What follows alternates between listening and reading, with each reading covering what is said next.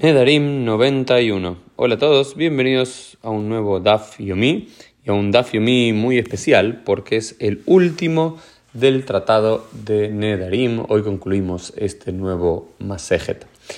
Y nuestra Gemara continúa eh, desarrollando la Mishnah que habíamos visto en el día de ayer, que tenía que ver con estas eh, tres situaciones de tres eh, cosas que la mujer podría haber dicho, que podría haberle generado algún tipo de separación eh, con su esposo, ya sea eh, declara frente a un tribunal rabínico que su esposo es impotente o no le puede dar eh, hijos y esto la separaría de su marido sin perder la que tú.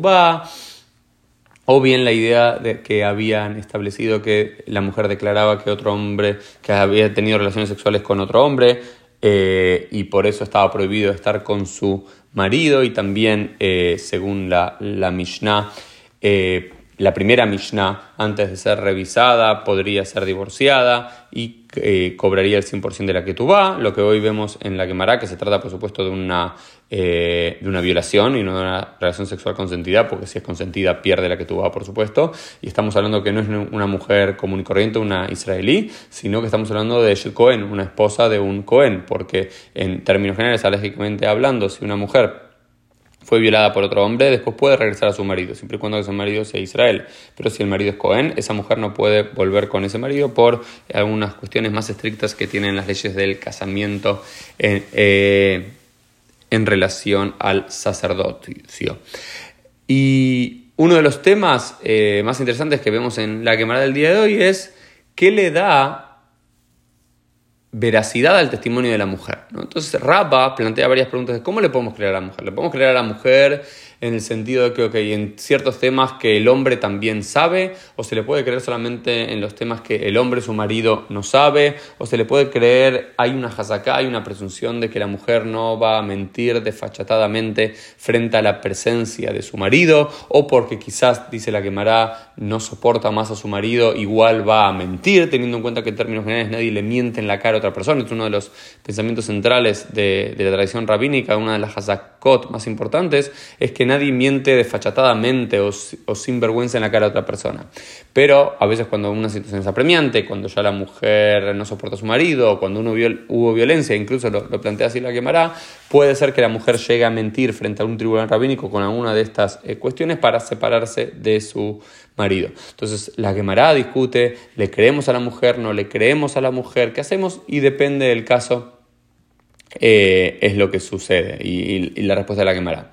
Y luego la quemará trae cuatro historias en las cuales eh, hay unos escenarios un poco interesantes de mujeres que se estuvieron secluidas con otro hombre a puerta cerrada y después los, los sabios, dependiendo de la situación, como se da exactamente, determinan si esa mujer puede volver a eh, estar con su marido o no, porque se la considera que esa mujer tuvo relaciones sexuales consentidas con el otro hombre. ¿no? Y el la última historia es la más interesante de todas y es la siguiente. Eh, la historia es la siguiente. A uno ef de algabei de ai intata, atacabra slik no ef iteivi bejlia bababa. Dice, una vez cier, cierto adúltero se encontraba en la casa de cierta mujer casada.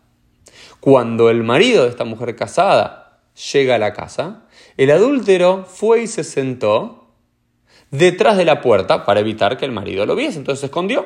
Estaba ahí su mujer. Claramente es una relación consentida. Estamos hablando de un adúltero y una adúltera. Pero después, este hombre, el adúltero que estaba escondido detrás de la puerta para que el marido de la mujer con la que estaba teniendo relaciones no lo vea, ve que hay una serpiente tirada por la casa, que va y que come algo de la, la comida que está ahí, no sé, una manzana que había ahí, unos, eh, algún, algún, algún, grano que había ahí, y cuando el, el, dueño de la casa va y quiere comer de ese bol, que a parecer había sido probado por la serpiente, y, en, y lo que podía pasar con eso es que deje el veneno en esa comida, el adúltero salió de su escondite y le gritó, no comas de esa, de esa comida, ¿sí? porque una serpiente ya la probó antes, ¿sí? te puede envenenar. Entonces, de alguna forma, el, el adúltero revela su identidad para salvarle la vida a el marido de la mujer con la que estaba teniendo relaciones sexuales. Según la posición, ¿ok? Según la posición de Raba, una posición de Raba es, no, la mujer tiene permitido volver a tener relaciones sexuales con el marido. ¿Por qué? Porque si el adúltero realmente hubiese consumado esa relación, o sea, Raba entiende que finalmente no consumaron esa relación adúltera, el marido hubiese preferido que ese hombre también muera, coma y muera, ¿no? Para, digamos, estar digamos, no tener la pena más de adúltero o que nadie después le pueda recriminar o poder, poder casarse con esa mujer eh, legalmente hablando. Entonces lo hubiese preferido que ese hombre muera, por lo cual no le hubiese dicho nada. Sin embargo, la Gemara no termina así. Dice, no, no, no.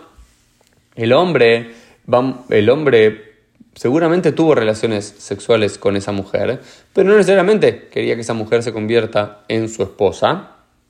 ¿Por qué? Y hubiese querido, ¿sí? Y no, no quería que ese hombre muera. ¿Pero por qué? Por este principio que dice en el libro de Proverbios, Maim taku setarim in am.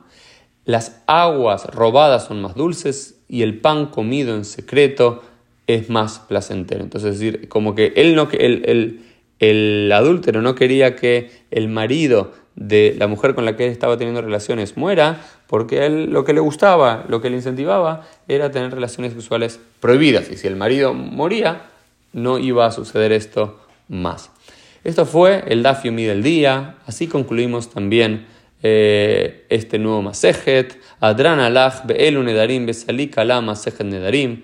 Adran alach be'elu nedarim besalik ala Masejet nedarim. Adran alach be'elu nedarim uselik ala Masejet Nedarim. Espero que todos lo hayan disfrutado y Dios mediante continuamos sin preámbulos en el día de mañana con un nuevo tratado, con un nuevo Masejet, el Masejet de Nazir.